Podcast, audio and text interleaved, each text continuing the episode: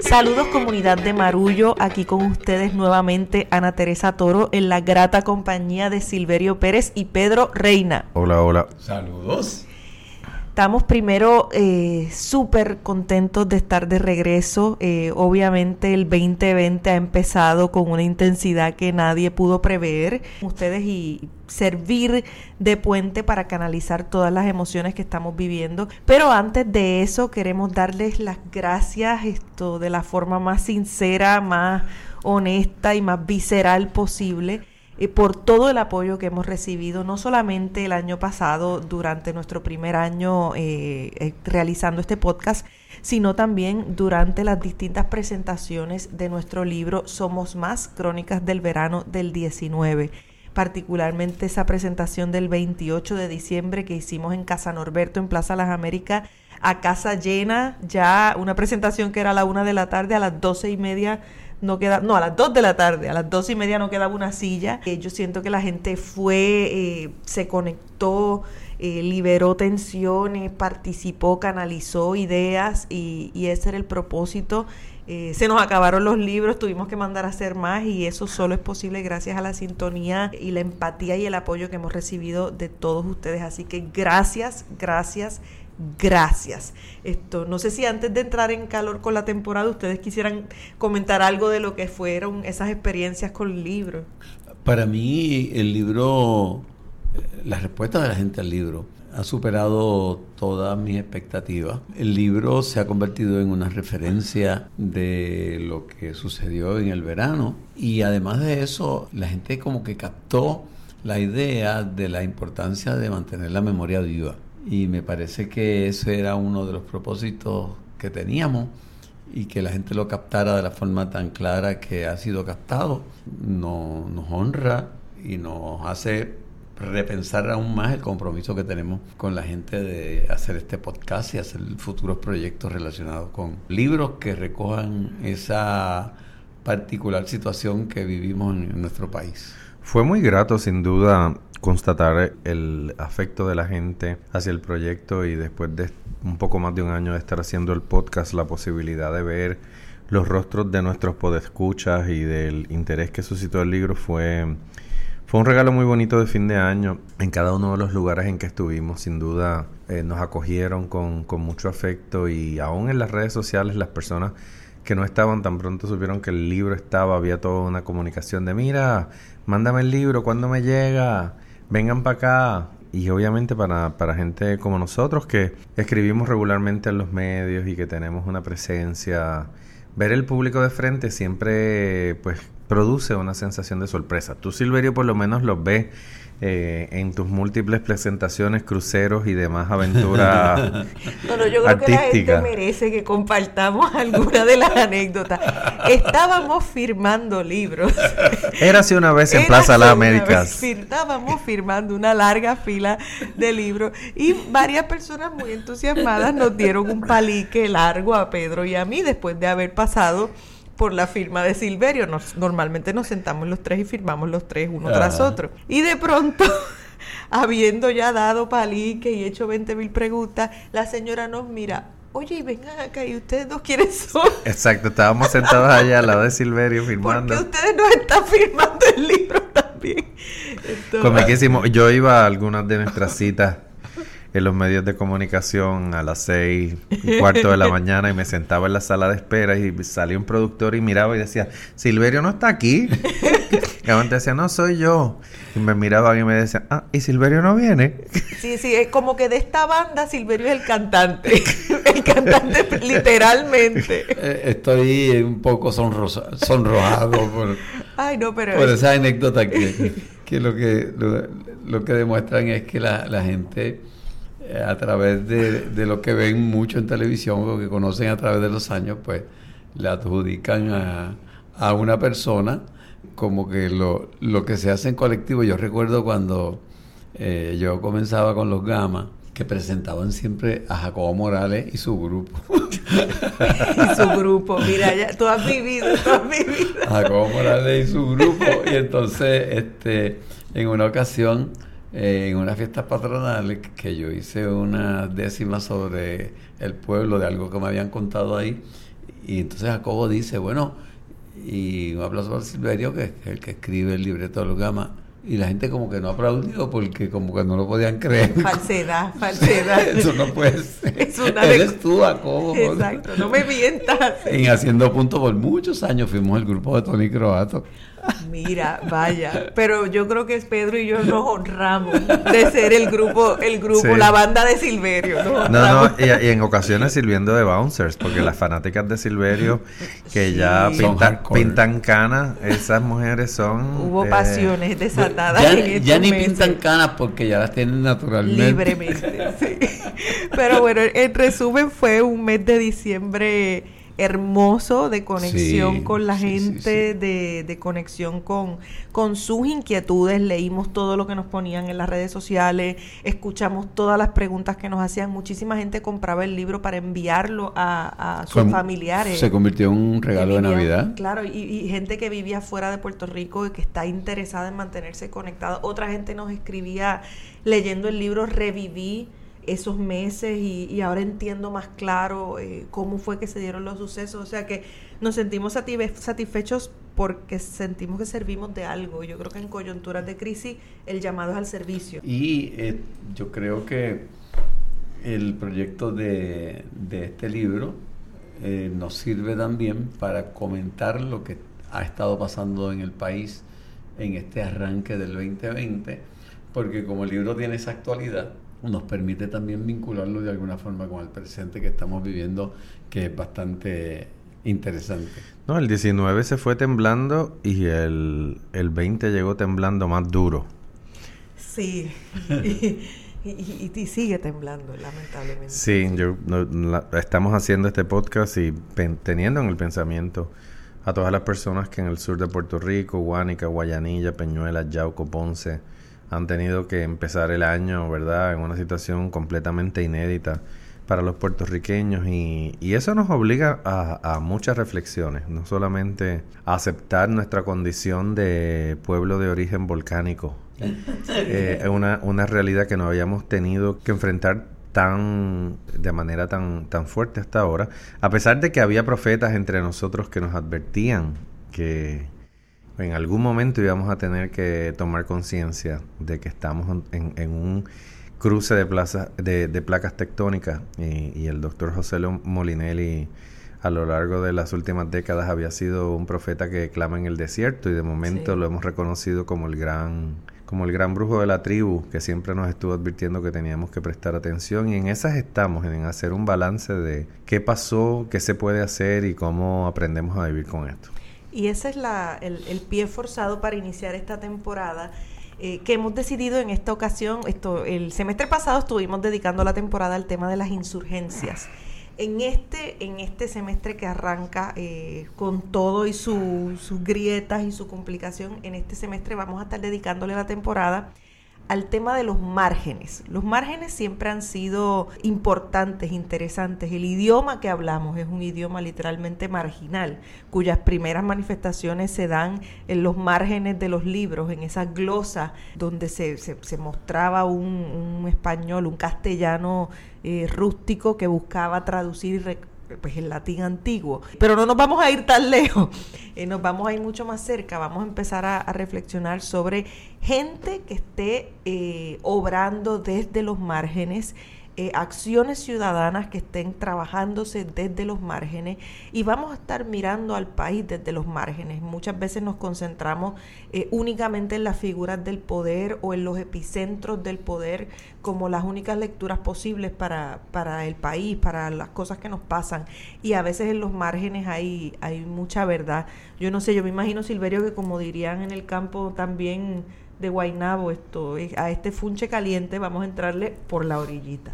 por la orillita. Por la orillita. Y eh, para arrancar esto, yo quisiera plantearle y preguntarles a ambos esto, plantearles el tema de cómo estamos viendo eh, la respuesta ciudadana operar precisamente desde los márgenes. Hablábamos del verano del 19 muchísimo durante el semestre pasado y sabíamos que en esas protestas hubo una manifestación concreta de un sentimiento de la gente con respecto al gobierno.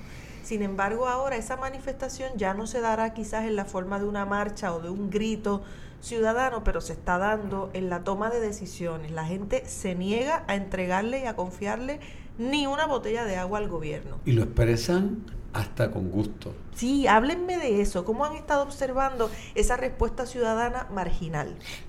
Yo una de las cosas que, me llamó la atención fue el exteriorizar eh, por, la gente humilde o, de cualquier nivel socioeconómico eh, la desconfianza total y absoluta que tienen en la oficialidad y, el, y la decisión de tomar eh, las iniciativas sin contar con la oficialidad.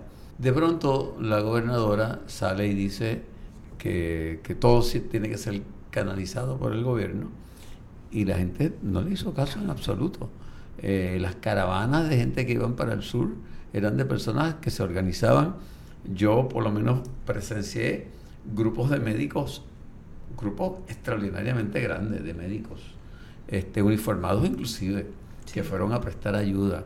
Observé grupos de psicólogos, observé personas como mi hermana, que, es una persona de origen humilde con su esposo, pero el esposo se caracteriza porque, porque cocina muy rico, pues ellos sin tener mucho dinero hicieron unos 60, 80 almuerzos y arrancaron para el área azul a repartirlos.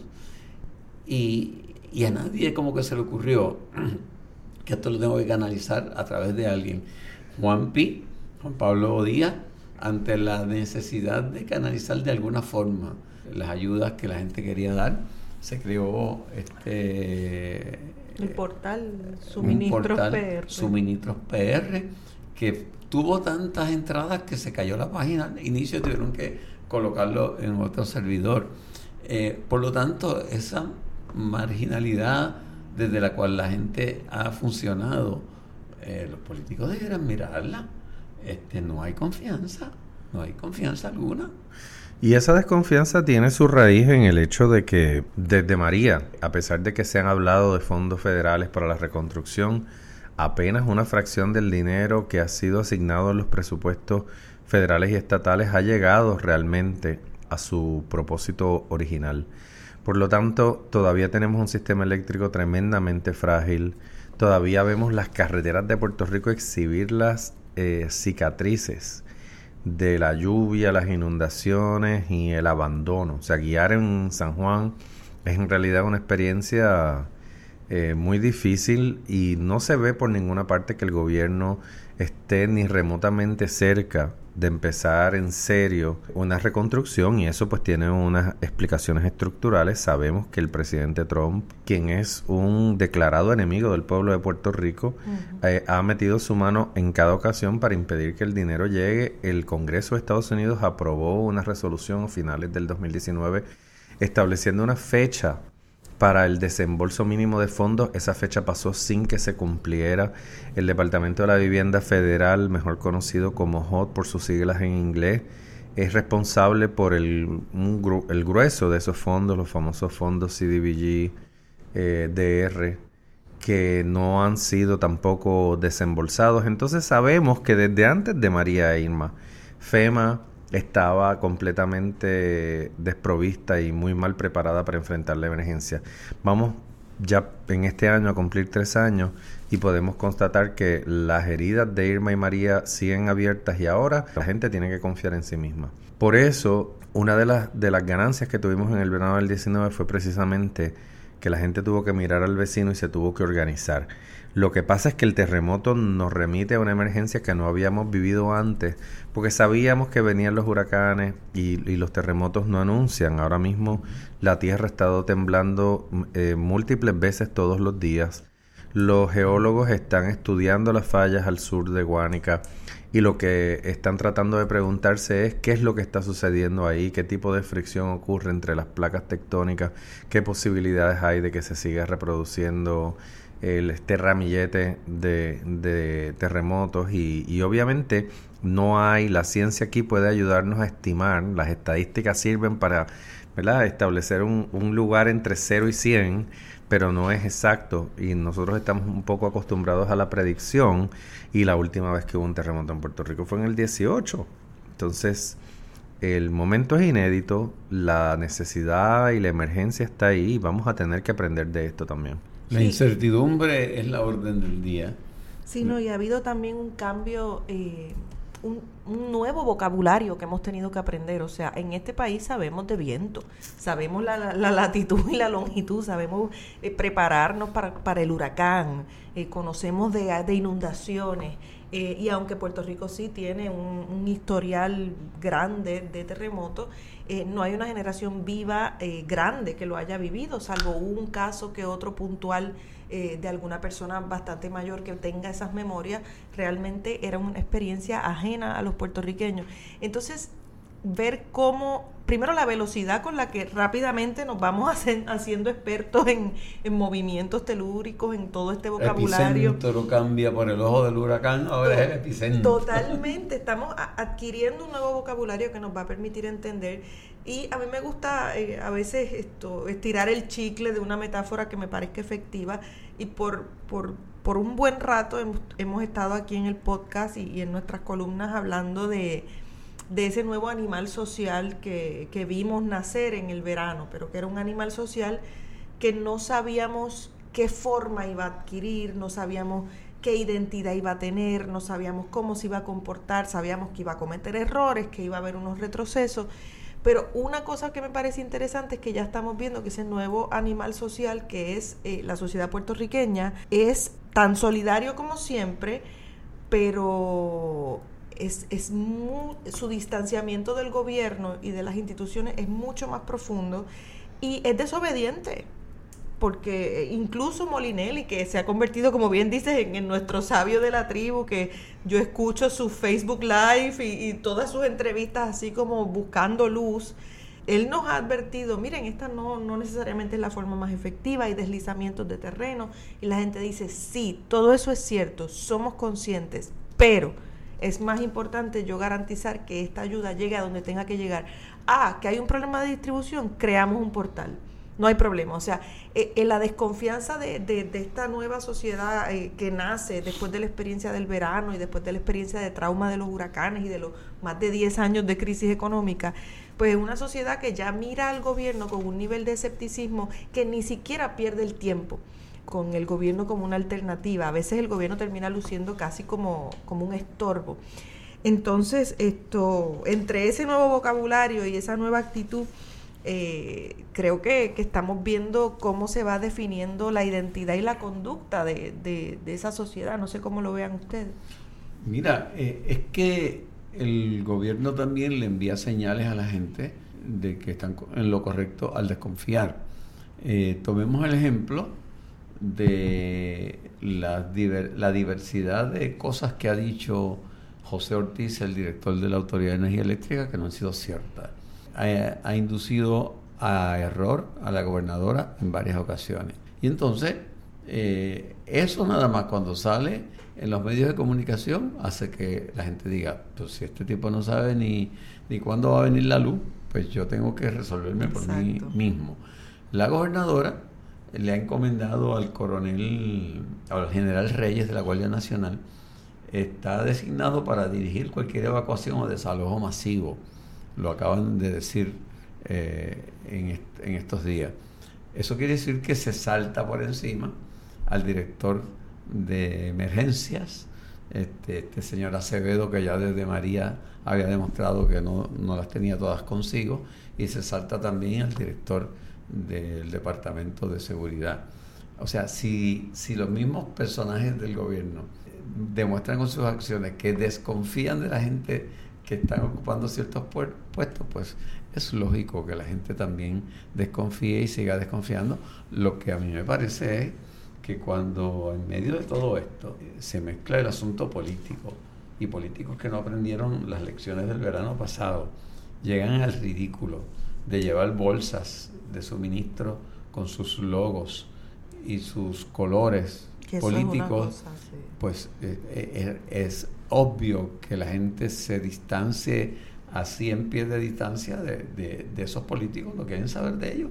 Yo creo que la gente sí aprendió las lecciones del verano, pero obviamente los personajes del gobierno y los políticos no. También he advertido que estamos ante una emergencia que es diferente. Lo que quiero decir con esto es que la zona sur tiene un nivel de exposición ahora mismo eh, muy alto y las autoridades poco a poco, inclusive Molinelli, han estado pidiendo que se organicen mejor las brigadas que van al sur para no aumentar el número de gente en las carreteras y en esos lugares en caso de que hubiese un episodio de movimiento de tierra mayor. Y el gobierno no tiene respuestas para esto. Yo creo que las fotografías que hemos visto en las redes sociales de políticos con suministros que llegan antes que ellos y que impiden que se distribuyan hasta que el, político de turno o la política de turno, estoy pensando específicamente en la senadora Evelyn Vázquez, quien, quien hizo que se esperara hasta que ella llegara para que se distribuyeran los suministros. Y hubo otra candidata del Partido Popular también, la senadora por acumulación, que tomó unos, una serie de suministros que habían recogido una gente y también la Dice que no, le, no los trajo ella. Pretendió este, entregarlos como propios. Como propios. Eso es increíble, realmente. A mí, me, a mí a la distancia me produce una violencia este, inusual porque la gente está durmiendo fuera de sus casas por temor a que haya algún derrumbe. Pero tengo que decir que las heridas de este evento se extienden más allá del sur. Por ejemplo, yo tengo una querida amiga que vive en Guaynabo y enfrentó el eh, terremoto del 7 de enero sola. Y desde ese día no se atreve a dormir en su apartamento y literalmente baja al estacionamiento, retira su carro del edificio, lo pega a la caseta del guardia y duerme allí. Y, y, reconoce que el miedo que siente es muy profundo y que, y que la domina, pero es incapaz de entrar a su casa porque le teme mucho a, que se le venga encima en algún momento. Y sabemos que hay personas a lo largo de la isla, no solamente los que están en el sur, que también tienen esa inseguridad y hay que reconocer que el miedo es real, no burlarnos de la gente, ah, eres una exagerada, Ave María, pero... Es que el pánico es irracional, es pánico, punto. Y es una experiencia eh, colectiva, colectiva de trauma que, que llevamos hace tiempo, o sea que, que es súper, súper eh, importante tomarla en cuenta. Hablando de discursos violentos del Estado, yo quería plantearles también algo que, desde el día uno me pareció muy violento, eh, que tengo un amigo, el, el, poeta Alejandro Álvarez, que hablaba de que estaba harto del Evangelio de la mochila. Eh, y hablaba de esta insistencia por parte de las autoridades y lo vimos también en la primera conferencia de prensa que ofrece la gobernadora después del, terremoto que nos despertó a todos el, el 7 de, de enero, el de las 4 y 24 de la mañana, de la madrugada, cuando ella comienza insistiendo en la responsabilidad individual, insistiendo en la mochila, insistiendo en todo esto. Y caramba, claro que todos debemos tener un, plan familiar, eh, coordinarnos ya. Aprendimos las lecciones de María, si no tenemos electricidad, si no tenemos comunicación, si no tenemos agua, eh, si hay algún desastre grande, una emergencia, ¿qué vamos a hacer? Esto, en mi comunidad en Río Grande, a las antes de las 5 de la mañana ya estábamos todos en la urbanización saliendo organizadamente en los carros, eh, siguiendo la ruta de, de, alerta de tsunami, porque no habían acabado de decir que no que no había ninguna alerta, así que todo el mundo organizadamente se tocó la puerta, se sacó los viejitos y, y se siguieron los protocolos. Claro que tiene que haber un esfuerzo individual, pero, y me encantó la frase de Molinelli a, a ese respecto, puedes tener la mochila más peposa del mundo, pero si la estructura no está bien, no te sirve de nada. No te va a servir de nada. Y entonces también es, es ver nuevamente cómo el Estado rehuye de su responsabilidad colectiva eh, para fijarla sobre la responsabilidad individual. Ah, se cayeron las casas porque la gente es irresponsable y construye casas eh, sobre esas columnas. Mira, la gente recibe permisos para construir de esa manera y a veces no recibe permisos, pero, pero recibe el apoyo completo del Estado que va y le conecta el agua, la luz, la electricidad. Y por otro lado, la gente construye con lo que tiene, como puede y donde puede. Entonces también es una demonización de la pobreza desde la responsabilidad del Estado por la, por la propia tragedia que la misma gente está sufriendo. O sea, es que eso sí que me pareció violencia. No, es increíble cómo se transfiere la responsabilidad, como si, por ejemplo, la escuela que, que se derrumbó en Guánica, ¿verdad? Una escuela que había sido inspeccionada unos días antes y que había sido encontrada como que no había ningún problema, se viene abajo y de momento decimos, pero ¿qué pasó aquí? Pues, pues pasa lo mismo, nosotros no tenemos experiencia con terremotos. Si hubiésemos tenido alguno en los pasados ciento y pico de años, probablemente hubiésemos ido aprendiendo poco a poco, pero piense usted, el Puerto Rico moderno se ha erigido en, estos últimos 100 años, o sea, los condominios, los edificios altos, la manera en que se construye en los barrios de Puerto Rico, nunca había sido puesta a prueba, se había señalado que había que tener cuidado y, y todavía estamos a tiempo, o sea, podríamos estar haciendo este episodio de Marullo tras una tragedia más grande, pero pues tenemos que aprender rápido, tenemos que adaptarnos, tenemos que identificar dónde están los riesgos y tenemos que modificar las conductas. Y movernos a, normalizar la vida dentro de las circunstancias inciertas. Y por eso ha sido motivo de discusión la continuidad de las fiestas de la calle San Sebastián. Eh, ha provocado discusiones muy agrias en, en las estaciones de radio, en los medios de comunicación pero el mensaje que hay que enviarle tanto a nosotros los puertorriqueños como a los que nos miran desde el exterior es que estamos aprendiendo las lecciones y parte del aprendizaje de las lecciones es que la vida continúe y que la vida continúe haciendo lo que tenemos que hacer pero sin dejar de ser solidarios y estar presente con aquellos que más nos necesitan. Mantener ese balance no es fácil porque la gente tiende a pensar que haces una cosa o haces la otra.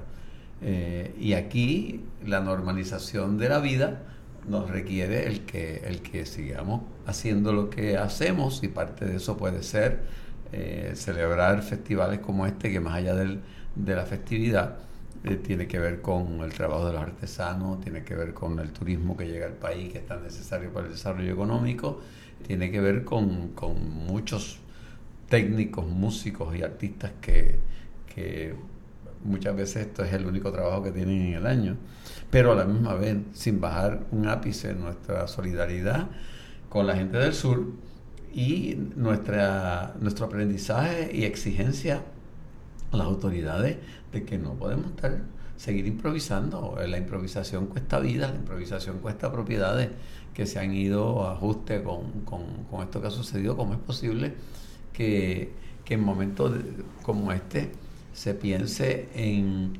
contratar firmas externas para venir a inspeccionar cosas que podrían hacer los técnicos que saben de esto en la Universidad de Puerto Rico. El presidente del colegio de ingenieros, el ingeniero Javier Ramos, mi querido amigo de la escuela, ha estado insistiéndole al gobierno de que, de que los ingenieros estructurales y los ingenieros civiles del colegio están disponibles para hacer inspecciones y el gobierno no les ha hecho nada Prefirió de casa. a Carlos Pesquera.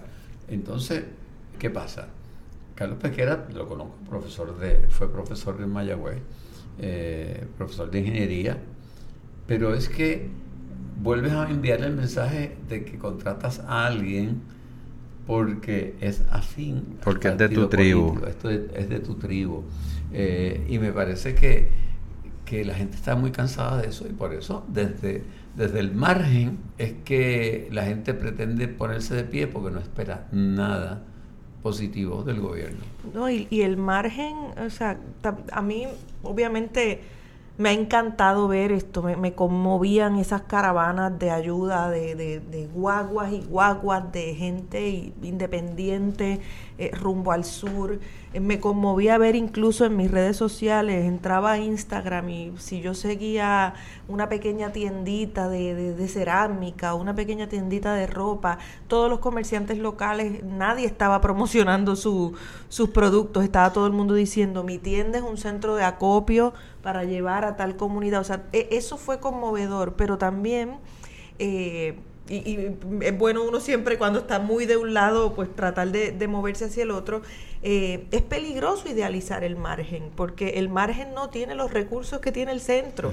Y el centro es el gobierno, y el gobierno tiene, tiene los recursos para que allí hubiesen llegado esas carpas con aire acondicionado mucho antes. El gobierno tiene los recursos. Ahora mismo, un tema que no se ha tocado prácticamente, eh, es el tema de que lo que suele pasar en desastres como estos. Muchísimas veces caen en los mismos refugios esto, mujeres que, que han puesto ley 54 o que han sido eh, abusadas o maltratadas por sus parejas y pues por una cuestión de la emergencia quedan en el mismo refugio que su agresor, esto vulnerando mucho más esto la situación de esas mujeres.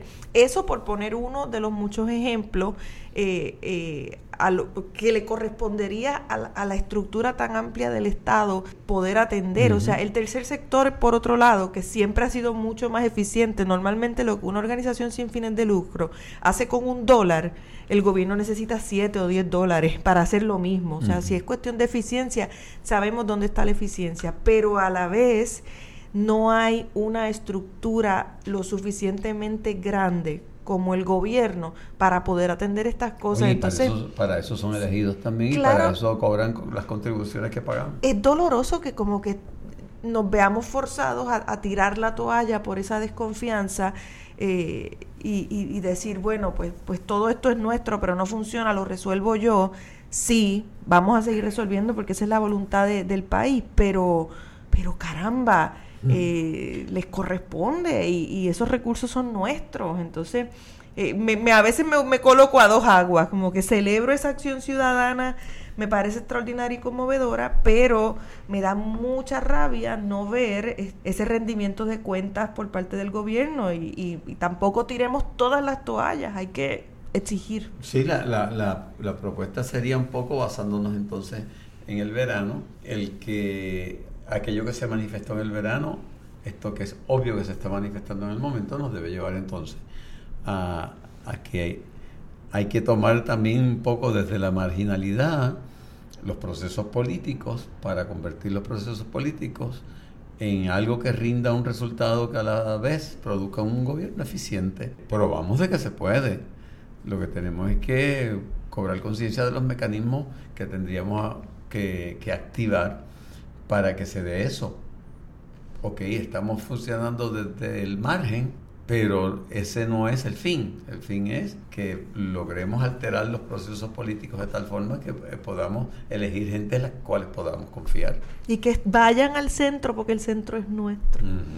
Definitivamente, por eso esta temporada queremos conversar sobre estos temas y queremos eh, apuntar en otra dirección en Puerto Rico ahora mismo yo creo que se da una actividad muy importante, pero discreta, que ya está, ¿verdad? Eh, que ya empieza a asumir esas carencias respecto a que alguien va a venir a rescatarme y darse cuenta que eso es falso y, y básicamente asumir como propio la responsabilidad de uno y de sus vecinos ese margen, eh, que, que, es una palabra bastante elástica, muy poética, polisémica, que sirve para describir lo que no está en el medio, pero que no es que no sea importante, porque el margen también es el límite. Mira, muchacho, cuando yo estaba haciendo la tesis, eh, o cuando estaba escribiendo el libro Solo Cuento, el margen eran las acotaciones que me hacían a Teresa. y ese margen era sumamente importante para mí. Era intenso. Yo por un momento pensé, diantre, por ahí viene un comentario de ingeniería química, el margen.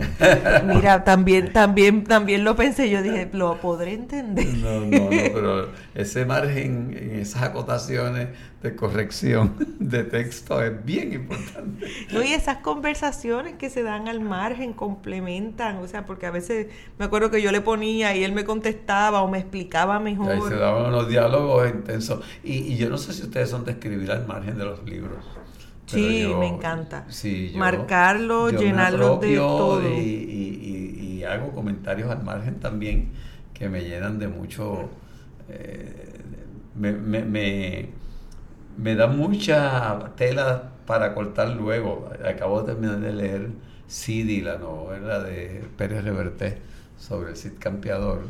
Mm. Y, y, wow, este, escribí muchas cosas al margen, este, sobre todo de lo que es la descripción, lo que es, trayendo al tema que estamos tratando, lo que es un líder que toma decisiones sabiendo las consecuencias que acarrea el que la decisión que tome va en la dirección correcta o en la incorrecta.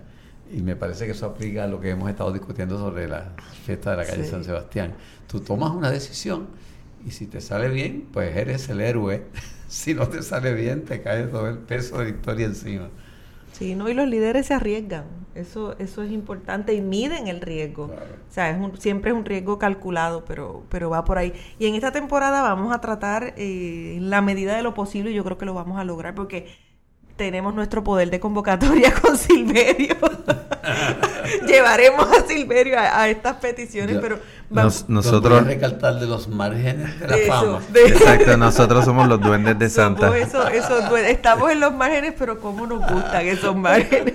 No, vamos a, no, lo que quería decirles es que vamos a, ocuparnos de no solamente eh, analizar estos figuras que estén obrando desde el margen, eh, sino también traer aquí al programa eh, voces marginales eh, que nos muestren y nos ilustren esto desde su experiencia, eh, cómo es operar esto pues, en un año de elecciones o en, en, los distintos, distintos escenarios. Hay mucha gente haciendo trabajo marginal en el campo de la salud. Hay mucha gente, yo ahora que, que con el embarazo he descubierto toda, toda esa dualidad de, de sabiduría marginal esto versus la sabiduría de la oficialidad médica en, un tema como el embarazo, por ejemplo, y así lo haremos en, los distintos campos del saber, esto, pues para, para seguir abonando a la conversación y para eh, prepararnos de cara a lo que va a ser el próximo semestre, que es este semestre de elecciones, donde tenemos muchos candidatos que están saliendo precisamente de los márgenes a integrarse al debate público y a la política del país y, definitivamente habrá alguna transformación. Eh, nos interesa mucho saber qué forma va a tomar esa transformación y para eso un espacio de diálogo como este, eh, con las voces que vamos a estar integrando, pues, pues esperamos que, sirva de algo, sobre todo, sobre todo servir. Ese, ese es el objetivo. Nos despedimos asegurándoles que el Puerto Rico que estamos viviendo en estos momentos es un Puerto Rico donde la acción más interesante ocurre en esos márgenes y aspiramos a que esos márgenes se conviertan en el centro de la actividad en el país y apostamos a que eso va a ser así. Conversaremos con gente eh, que, que, ¿verdad? nos dé testimonio de, de, lo que está sucediendo y estamos contentos de estar de vuelta. Síganos en las redes como siempre, Twitter arroba Marullo Media, igual en Instagram y en Facebook estamos como Marullo. Yo soy Pedro Reina Pérez y los abrazo. Se despide de ustedes Ana Teresa Toro. También no me pude contener con la ilusión de sacar del margen de esta barriga a un niño eh, ya para marzo, así que desde los márgenes de mi cama de recién parida espero también continuar este diálogo con ustedes. Lo que ella dice, quiere decir es que a diferencia de Pedro que nos abraza, ella no nos puede abrazar porque se interfiere, se interpone. Una abundante interferencia, una pelota de barriga. Muchas bendiciones para la gente del área sur, nuestra solidaridad. Sí, señor. Esto es Marullo. Marullo es un proyecto de Agora Cultural Architects. Las productoras ejecutivas son Elsa Mosquera Sterenberg y Beba Rivera. La gerente de desarrollo y contenido es Ángela Marí Sánchez. El diseño gráfico es de Lidimaria Ponte Tañón, la fotografía es de Javier del Valle, la música original de Guarionex Morales Matos y la locutora es Fabiola Méndez.